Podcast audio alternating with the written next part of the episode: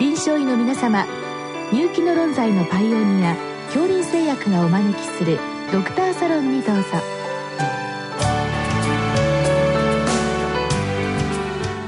今日はお客様に東京リウマチペインクリニック院長岡博さんをお招きしております。サロンドクターは順天堂大学教授池田志学さんです。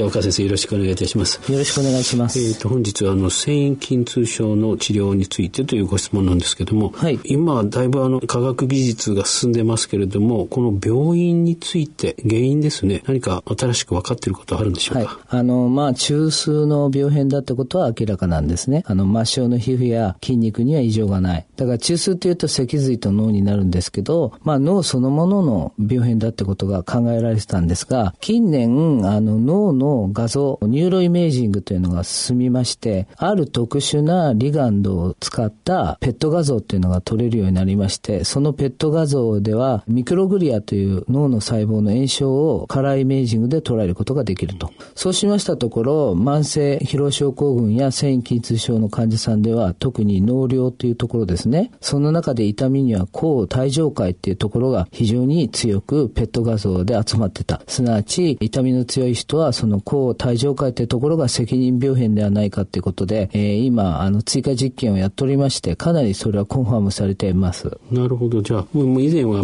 末梢か中枢かもわからなかったんだけども、はい、あの、ペット画像で、まあ、これはその脳量の炎症であるということが分かったわけですね。はい、そうですね。まあ、さらに加えまして、その、帯状界や扁桃体、海馬、こういったところが、まあ、つながってるんですが、こういった病変によって、痛みだけだったり、痛みと疲労だったり、痛みと疲労と抑うつがあったり、さらに記名力の障害、こう海馬を含んだところ、こういった症状がつながってるっていうのが分かりまして、病変が進んだり、長期になってくると、そういうふうな症状がだんだん積み重なっていくということが分かってきました。例えばもう痛みだけの方、それから記名障害まである方、はい、というと、その炎症のある部位がこう広がっていくっていうそういったイメージなんでしょうか？えっと、まあ具体的な方法としては、その炎症があるところの患者さんの臨床症状を合わせたところ、その相関曲線を書くと、いろいろな部分で、例えば抑うつと関係あるとか、記名力と関係あるってところが分かってきたんで、ただこの実験に関してはまだ少数なので、今日本人で100例、健常者100例と、えー、患者さん100例で追加実験をやっております。あとはちょっと諸外国の方で、欧州の方で、えー、日本人と同じかどうかやってますが、えー、欧州の方の結果は日本人と同じような結果が出てきたので、だんだんまあ責任病巣が確定してきたっていう状態でございます。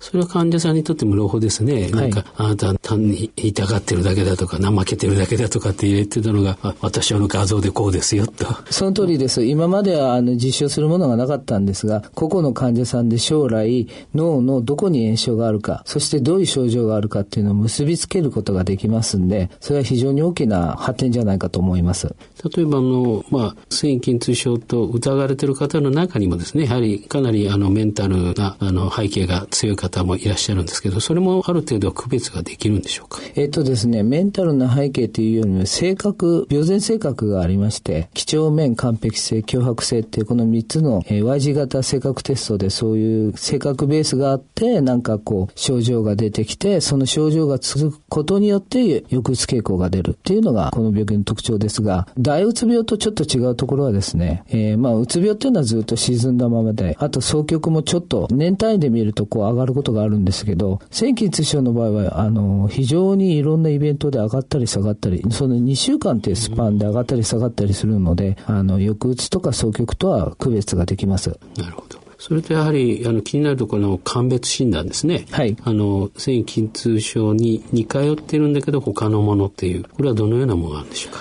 これが非常に重要でございまして、僕、リウマチ科なんですけど、シェーグレン症候群っていうのがございまして、目とか口が乾く、ドライアイ、ドライマウスなんですが、そこは腱の付着部が痛くなるんですね。そうしますと、この繊維筋痛症の診断基準っていうのを満たしちゃうんで、まあそういうのは二次性の繊維筋痛症って言うんですけど、それとあと脊椎関節炎という病気がございまして、仙腸関節や脊椎に炎症があり、付着部炎があるってことになりますと、この病気もですね、実はその圧点を満たしちゃう付着部なんで、まあこういったリウマチ性疾患が二次性の線維筋痛症って言うんですが、こういう人たちにただその痛みだけの、まあ、あの、後で飲みます治療をやりますとですね、炎症部分が抑えられないので、結局痛みが良くならないっていうことになっちゃうんですね。なるほど。まあそういう意味ではご質問の何かに行ったらいいですかっていう質問に関しては、まずそういったものを見られるかにまず行くということですね。そうなんです。だから身体科にまで来ていただいて、やはりそのリウマチ性疾患であったり、それから大うつ病であったり、それから甲状腺機能低下であったり、まあ稀にはですね、副腎機能低下、こういった内分泌系リウマチ性、こういったものもどけてですね、もし原病がございましたらそちらを先に治療しないと、やっぱり良くならないんですよね。で、やはり、あの、気になるところはそういった疾患を除外した上での、まあ、確定診断になるんですけども、はい。どのような方法で確定診断されるんでしょうか？これは、慢性の広範囲。慢性っていうと3ヶ月以上なんですが、広範囲っていうのは、えー、上半身、下半身、それから左半身、右半身だけじゃなくて、体軸という、まあ、体の真ん中の骨があるところ、この体軸痛を含めた広範囲、3ヶ月。そして、あの、我々の筋肉の付着部ですね。ここが一番鋭敏なところなんですが、その18箇所のうち11箇所という。これが ACR の1990の基準なんですが、この基準をもとにして診断するとですね、日本人の感度得意度とも十分な値が出まして、えー、日本人でもこの基準が妥当であるということになりました。あと、後に出てきた ACR の2010という予備診断基準なんですが、これはあの、ワイドスプレッドペイントや体の広範囲の痛みと、それから臨床症状ですね、これをまあセットで、えー、足す方法なんですが、これはまあいい方法ではあるんですが、実はこのメンタル系の方々を入れるとちょっとあの、だいぶ混入しちゃうっていうことが分かりまして、うん。まあ、現段階では1990、2010併用してますが、まあ、少なくとも ACR の2010が1990より良いって結果は出てないです。だいまだに ACR1990 あ僕の場合はそっちを基本で使っています。そして治療に移るんですけれども、先生は、まあ、治療薬の順番っていうんですかね、どのように考えていらっしゃいますでしょうか？はいえっ、ー、と、これはですね、実はちょっと他の先生と違うかもしれないんですけど、僕の場合はノイロトロピンという薬を最初に使います。なんでノイロトロピンを使うかというとですね、まず副作用が圧倒的に少ないです。まあ0.1%ぐらいなんですね。それと、あとノイロトロピンを高容量で使うとですね、やはりあの容量依存的に痛みを抑えるんですね。で、うちの場合はノイロトロピンを点滴してみて、ノイロトロピンってもともとウサギにワクシニアウイルスを打った皮膚抽出物なんで、抗アレルギー剤として、まあ、開発コンセプトだったんで、まあ、それを点滴してみて効く人に内服してもらうってことなんですが、点滴を2頭やるとですね、かなり、えー、まあ、大体10人と5人ぐらい反応するんで、うん、それを内服していただくという方法をファーストで持ってきています。まあ、非常に安全な薬ですね。はい。これは、あの、唯一運転できるんですね。それで、あの、まあ、僕の場合は、あの、東京都心部で開業してますけど、日本の実態を考えますと、軍部では車の運転ができないイコール仕事ができない、イコール生活ができないって方がたくさんいらっしゃって、それをですね、車の運転不可の薬をですね、十分な説明もなく使って、実際に交通事故や転倒事故、様々なアクシデントが起こってまして、今も起こってるんですね、実は。そういうことを考えますと、やっぱりノイロトロピンって薬は妊娠もできるんですね。あそれいいことですね。はい。じゃあまず、ファーストチョイスと先生はノイロトロピン使われて、で、他、それがもし半分効かないということですかそうですね。その次にはサインバルタ、一般名ディロキセチンを使うんですけど、なんで先にサインバルタを使うかというとですね、サインバルタは副作用が慣れていくんですね。例えば、あの、後でいうリリカっていうのは、多くやればやるほど効きますけど、副作用も多くなっちゃうんです。で、サインバルタは20ミリ、40ミリ、60ミリってやっていくと、副作用がかなり慣れますんで、そういう意味では、あの、サインバルタは使いやすいです。それから、サインバルタはですね、日本の繊維筋症の治験で SF36 という、まあ、かなり、あの、の、まあ、ADL の指標が非常に良かったんですね。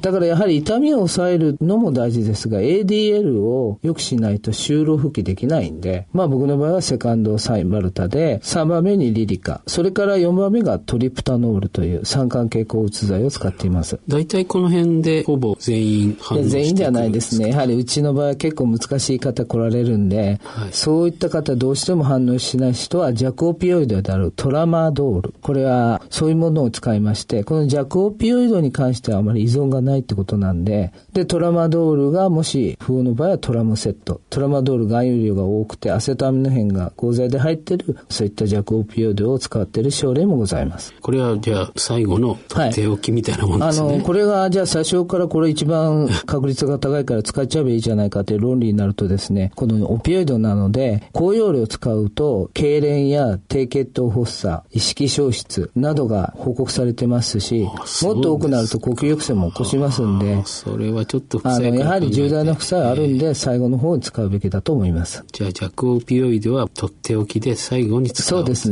ね。その方がいいと思います。なるほど。で、まあ、患者さんもまあ、いろんな方いらっしゃるんですけど、まあ、反応がですね、まあ、それぞれまちまちであったり、あるいは、あの、薬が効いてくるまで時間がかかったりしますよね。はい。その時に先生は患者さんにどのような指導をされるこれが非常に重要でございまして、まず患者さんが痛みを訴えてるのを否定しちゃいけない。否定すると治療が始まらないんですね。その肯定するために僕たちはペインビジョンという痛みの測る機械を使って、まあ、痛み度を出して、まあ、痛み度600って数字を、まあ、例えば我々治療者側と患者側が同じ数字を共有して、痛みを認知して始まる。これがまあ非常に重要なステップなんじゃないかなと思います。まあ、患者さんいろんな症状でいろんなとこ行っていろんなこと言われて、はい、もう不安の塊ですよね。そうですね。その痛みを肯定する。そして患者さんのマイナス体験ってあるんですけど、あの、怒りや憎しみや、そういったものをあったとしてもですね、治療に対して前向きな姿勢を、まあ、引き出すために、まあ、外来のほとんどのエフォートをそこに向けています。その辺が、やはりこの病気の治療法の、まあ、根本的にあるね。そうなんですよね。まあ、難しいと思うんですけど、あの、皆様方ちょっとこの病気難しいと思われてるんですけど、まあ、だんだん慣れてくるし、医療スタッフの方も、あの、熟練してくるといろんなことができるので、ぜひ看護師さんとか、そういった人たちもトレーニングしてやっていくと、成果が出やすくなるのかなと思っています。そうですね。それで、この度、あの、脳瘤のね、炎症が原因だということが分かってきて、はい、で、将来これの研究が進むと、また新しい治療が、ね、そうですね。今まではちょっと分からなかったんですけど、個々の患者に関してどういう病変があるっていうのがビジュアルで見えてくると、まあ、非常に大きな、こう、力になるのかなと思っています。患者さん自身もすごく安心されますよね。そうですね。あの、機能的な病気っていうのは目に見えないっていうところが一つの難点だったんですけど、まあ、 neuroimaging によって目に見えるようになると、まあ、かなりやっぱりそういうことで、あの、患者さん自身もいろいろ分かりやすくなる。ドクターも分かりやすくなると思います。どうもありがとうございました。